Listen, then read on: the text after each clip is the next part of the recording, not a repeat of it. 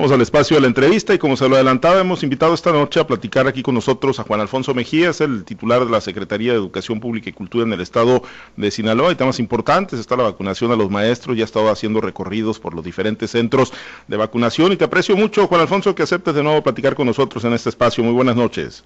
Al contrario, querido Pablo César, ahora sí que aquí en el centro de operaciones que montamos en la ciudad de Culiacán y y donde estamos viendo cómo fluye la vacunación de todas las sedes, ocho sedes en ocho sedes distribuidas en cuatro municipios, querido Pablo César, y, un abrazo para todos. Gracias. ¿Y cómo fluye, Juan Alfonso, después de que, bueno, pues ya, ya iniciaron, ¿no? Era pues muy esperada la, la vacunación, llegó el biológico, empezaron, y, y bueno, pues cómo estamos cerrando esta nueva jornada de vacunación a los maestros.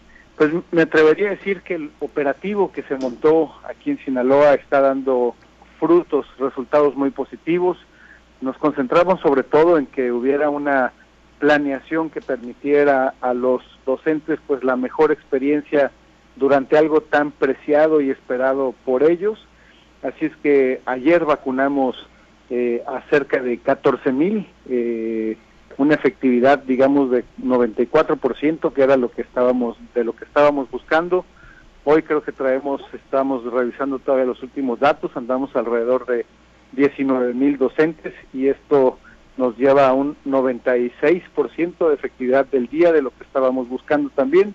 Todavía falta algunos eh, datos que estamos capturando de, los docentes que vamos que vamos eh, vacunando y, y esto habla pues simplemente de una organización como puedes ver no nada más es vacunar sino primero fue verificar los datos distribuirlos para invitarlos a una sede que hubiera una papelería que tuvieran que llevar que nos permitiera cumplir con los requisitos con eh, la delegación de bienestar, que nos permitiera eh, subsanar cualquier tipo de incidencias.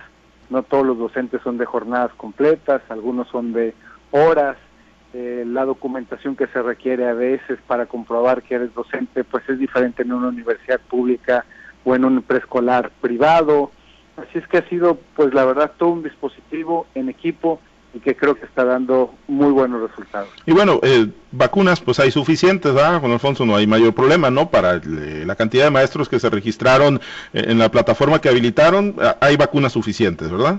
Hay vacunas suficientes, creo que es una gran ventaja el tener una sola dosis, eso pues le da mayor certeza a los docentes y creo que ayuda, ayuda demasiado y muy agradecidos con, con el Instituto Mexicano de Seguro Social, con el Correcaminos, de manera muy particular el doctor López Ocañas, el sector salud evidentemente, Sedena, la UAS y eh, Bienestar, como decía hace un momento, y evidentemente la Secretaría de Educación Pública, y a todos los más de mil voluntarios, Pablo César, mil ciento treinta y seis, que participan en este dispositivo y que también estarán siendo vacunados. ¿Qué viene, pues una vez que se concluya con la vacunación, Juan Alfonso? Porque bueno, ya estamos en semáforo verde, en el semáforo epidemiológico nacional, ya afortunadamente alcanzamos esa categoría en Sinaloa desde el día lunes y se van a vacunar a todos los maestros en la entidad. Juan Alfonso, ¿qué viene para el tema educativo en el cierre del ciclo 2020-2021? No he escuchado mucho convencimiento por parte de los dirigentes magisteriales de regresar a las aulas. Pues más que nada, yo creo que para imaginar regresar, primero hay que tener cierto tipo de condiciones, como bien dices. Eh, no creo que, y nunca ha sido el caso de regresar simplemente por regresar. Hay un objetivo y sigue siendo el combatir el abandono. Ese abandono, como lo has registrado tú, derivado de un rezago educativo o de una situación socioemocional, como lo hemos comentado con tu auditorio, eh, tenemos ubicado a los niños jóvenes que tienen ciertas dificultades y particularidades y que necesitamos acompañarlos en el cierre. Así es que yo creo que el tener un semáforo verde, el tener a los maestros y maestras vacunadas, eh, nos permite imaginar hacia adelante que se van generando cierto tipo de condiciones, pero que en ningún momento eh, nos estemos imaginando volver de un día para otro todos y levantar la cortina y hacer como si nada ocurrió. No, eh, lo hemos dicho en tu programa, así es que tenemos un plan, sí, sí tenemos un plan de cómo lo haríamos, lo hemos venido haciendo, los centros comunitarios de aprendizaje son una forma de focalizar esfuerzos, primero, segundo, nos permite gradualidad. nos permite eh, territorializar el esfuerzo, mantener las medidas de sana distancia, así es que hacia adelante primero nos toca salir de esta etapa y luego imaginar en una forma gradual qué es lo que necesitaríamos para cerrar el ciclo escolar y creo que eso es lo que nos va a ir dando pautas hacia adelante. Ahora, cualquier decisión que se vaya tomando, Juan Alfonso, en lo que resta de este ciclo 2020-2021, seguirá siendo de, de carácter eh, opcional, sobre todo para el padre de familia, de si envía o no envía a sus hijos a las escuelas, porque digo, pues el nivel de riesgo para los maestros pues va a bajar significativamente con, con la cobertura universal en la vacuna de COVID para ellos pero en casa, los padres de familia que no están en el rango poblacional en donde se está avanzando la vacunación, ellos van a seguir quedando en condiciones vulnerables. Sí, y sobre todo, Pablo César, eh, a aquellos que nos están escuchando, eh, que son muchos, eh, sin duda, y que todavía a veces tienen algunas dudas o temen esta situación, si se les va a obligar o no. Yo creo que hechos son amores. Hemos venido caminando y llegando hasta aquí dando un ejemplo nacional de cómo sí se puede. Y creo que ha quedado claro que en la Secretaría de Educación Pública y Cultura no improvisamos. Así es que seguiremos imaginando rutas que beneficien al padre de familia, al niño evidentemente y al docente. Puede haber alguna comunidad educativa simplemente que si existe un semáforo verde, por ejemplo, y aquí me adelanto y adelanto cierto tipo de medidas de un plan que tenemos, sin duda, pues a lo mejor el centro comunitario de aprendizaje te permitía dos horas, pero como hay un semáforo verde y tienes maestros vacunados, pues te permite extender la jornada. Pero a lo mejor no todos tienen esa necesidad particular de asistir, porque además tienes que seguir cuidando sanas distancias. En el protocolo que tenemos diseñado te habla de mantener una distancia de ciertos metros, lo cual ya no son número de niños, sino de una dimensión de un espacio en un salón de clases, más o menos el 50% de los niños que asisten actualmente.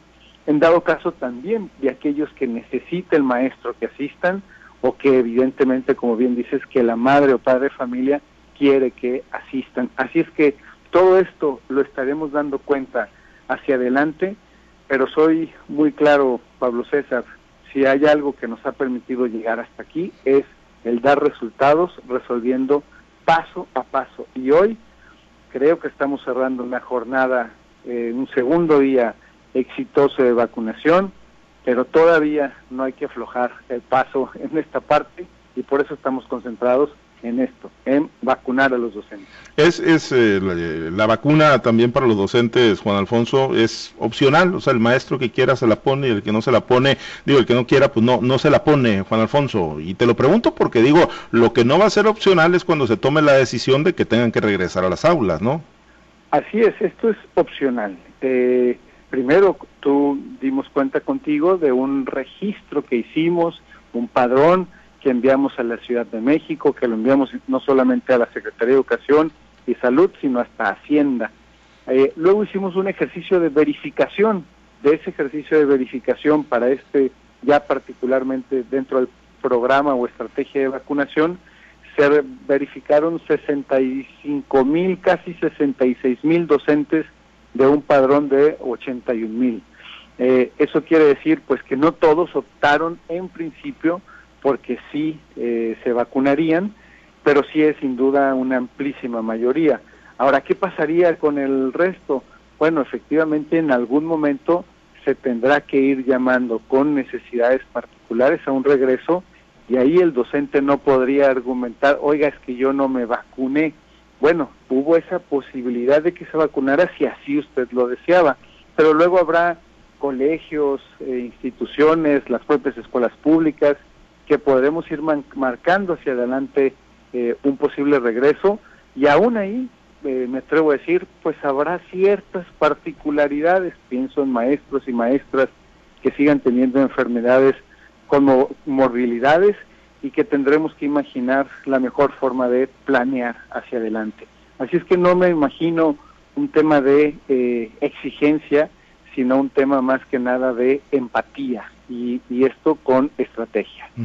Y todas las escuelas, eh, Juan Alfonso, escuelas públicas y privadas, tendrán que ir con la estrategia, acompañando y cumpliendo la, estrategia que diseñen ustedes junto con las autoridades de salud, o, por ejemplo los colegios particulares, Juan Alfonso, cuyos maestros, pues entiendo, no son parte del Sindicato Nacional de Trabajadores, entiendo, no están en la nómina de, la CEPIG o de las autoridades de, de gobierno ellos podrán tomar sus propias decisiones de, qué diseñan para el cierre de este ciclo escolar?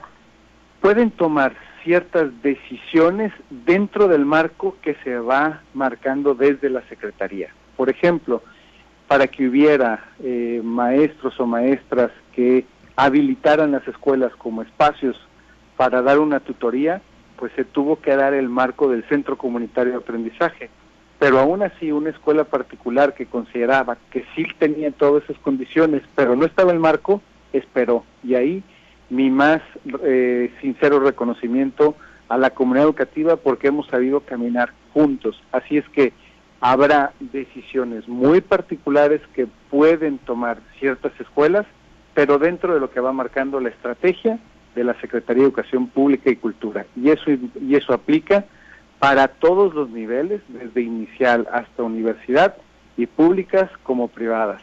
Vamos juntos. Absolutamente, no hay distingos, van juntos. Absolutamente. Bien. ¿Y cómo nos enfilamos en el nivel básico, Juan Alfonso, hacia, hacia el cierre de este ciclo 2020-2021? Tú has hecho mucho énfasis y muchas de las, las, estrategias que se han diseñado principalmente han estado encaminadas pues a evitar la, deserción, que, que, los niños no se queden sin la posibilidad de estudiar. Juan Alfonso, más o menos tienen proyectados con qué cifras vamos a cerrar este 2020-2021? Mira, creo que eh, el tener aperturados 954 eh, centros comunitarios de aprendizaje nos ha ido permitiendo focalizar sobre una población estudiantil más particular. Estamos trabajando en otra estrategia y conmigo estamos trabajando, no es planeando, sino ya está echada a andar sobre los niños y niñas que están en años de transición escolar, sexto de primaria, tercero de secundaria, tercero de preparatoria, tercero de preescolar, eh, y eso nos vuelve a focalizar los esfuerzos y todo concentrado en un ámbito de el 6 de julio se acaban el ciclo escolar, una semana antes tienen que cargar calificaciones los docentes, de tal forma que eh, a partir de junio pues te están quedando cuatro semanas y bueno, a partir del 15 de junio seis. Tenemos seis semanas para cerrar el ciclo escolar y algunos tendrán que tener algunas necesidades más particulares para eh, tener mayor presencia, otros podrán hacerlo educación a distancia, otros eh, podrán extender probablemente otro tipo de medidas o estrategias que marcaremos hacia adelante, pero todo con cerrar. Entonces, creo que hemos logrado contener, Pablo César, el tema de el abandono, eh, ya que hemos puesto más opciones, pero eh, hay que seguir afinando. No bajamos la guardia y creo que de esto podremos estar hablando hacia adelante, si tú me lo permites, sobre estas estrategias que estamos echando a andar con datos muy, muy específicos y que creo que son los que nos permiten ir midiendo el éxito o la necesidad de reforzamiento de ciertas estrategias. Y sobre aprovechamiento, Juan Alfonso, que supongo que también están diseñando estrategias para, para tener una medición certera, eh, pero ¿cómo, andan eh, así si tienen datos preliminares? Y aquí, Pablo César, lo cuento contigo, lo revelo, eh, confío con, con tu auditorio, tenemos alrededor de 38 mil niños que tienen un promedio por debajo de 6.9. En ellos nos vamos y nos estamos concentrando sobre todo porque son niños que tienen una transición hacia un nuevo nivel educativo. Recordemos que lo que estamos buscando es mantener la continuidad de los niños en su eh, trayectoria educativa y que no se frustre el niño que pasó de, de sexto de primaria en primero de secundaria. Así es que pues les estamos dando particular atención y yo creo que el tema de CCAs ha sido una gran oportunidad. Si el día de mañana podemos encontrar una jornada más extendida, pues creo que podrá ser también algo de gran ayuda, todo con miras a cerrar y a seguir combatiendo esta parte de rezagos que hayamos podido tener por distintas situaciones en algo tan particular como ha sido la pandemia. Este promedio, Juan Alfonso, de calificación de 6.9 en más de 38 mil niños, niñas del estado de Sinaloa, eh, ¿es propio de la pandemia? O sea, ¿es producto de este año o, o, cuál es el dato referencial que tenemos en la época prepandemia? Mira, en la época prepandemia el mejor dato que tenemos pues es lo que se tenía mediante Planea. Los exámenes que se aplicaban en sexto de primaria y tercero de secundaria, por ejemplo, y tercero de preparatoria y que recordarás pues que fue, creo yo, un éxito de los docentes sinaloenses y de sus alumnos eh, el haber pasado del lugar 27 al número 2. Así es que ciertamente hay un conocimiento o reconocimiento sin que se pierda la noción a lo que me quiero eh, eh, referir, es decir, ya existe ciertos antecedentes de esta situación que la subsanamos en su momento pero que bueno, la pandemia está también nuevamente poniendo el foco rojo en este tema y que me parece que eh, es importante atender y no dejar pasar, como creo que durante mucho tiempo eh, no focalizamos de manera específica con un objetivo claro y contundente, que ahora para nosotros es elevar ese, ese porcentaje.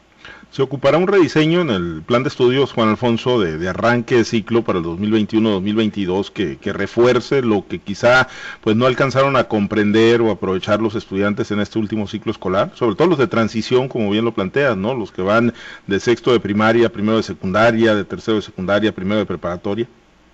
Más que un replanteamiento del plan de estudios, vamos a necesitar focalizar esfuerzos y, aquí eh, estrategias que vayan que haga que todo el sistema, la fuerza del sistema, se ponga objetivos muy precisos y que midamos y evaluemos y volvamos a rediseñar. Y esto me refiero a eh, estrategias como la de Aprendamos Juntos, esta que nos llevó del lugar 27 al número 2 en tercero de secundaria y en tercero de preparatoria, y que creo que ese tipo de estrategias eh, llegaron para quedarse ah, con la pandemia, con mucha mayor fuerza. Y creo que esto será, por ejemplo, la estrategia que tenemos en tercer, en estos eh, años terminales hacia adelante, será una estrategia que vamos a tener que volcar, pero hacia primero y segundo de primaria, para reforzar lectura, por ejemplo. Eh, pero al final de cuentas es una estrategia focalizada, que tiene objetivos y metas muy precisas, pero que hoy en cierre de ciclo escolar tiene que ver para ayudar a los que van a transitar. Después tendrá que ver para ayudar a los que van ingresando. Muy bien, pues estaremos muy pendientes, Juan Alfonso, de todas estas estrategias que se, que se sigan desarrollando. Obviamente el cierre de la vacunación para los maestros y pues que, sea exitoso, ¿no? En la medida de lo posible. Lo, importante es que se viene despresurizando esto de, del COVID-19. Estamos en semáforo verde, habrá vacuna universal para los maestros y pues eso, pues digo, les permite, si no hablar de normalidad, Juan Alfonso, pues sí permite ir explorando nuevas estrategias y alternativas, ¿no? Para, para lograr el pues tan anhelado regreso a clases presenciales. Y lo que espero es sobre todo eh, que sigan teniendo certeza los docentes en las acciones que estamos eh, imprimiendo desde la Secretaría. No estamos improvisando, eh, hay una estrategia y creo que empieza a tomar cada vez mayor forma hacia la opinión pública del por qué es importante imaginar principios como la gradualidad, la territorialidad, la sana distancia, luego entrar con un marco de los centros comunitarios de aprendizaje, luego el tema de reforzamiento a los años en transición, luego con un tema de la vacunación, luego el tema de un semáforo verde y cómo se va dibujando un escenario de esperanza. Y creo que lo más importante es seguir buscando que los niños se queden en la escuela y que con uno que se quede con eso estamos salvando una generación entera. Muchísimas gracias, querido Pablo César. Gracias a ti, Juan Alfonso, por siempre aceptar la llamada. Gracias. Te mando un fuerte abrazo. Gracias.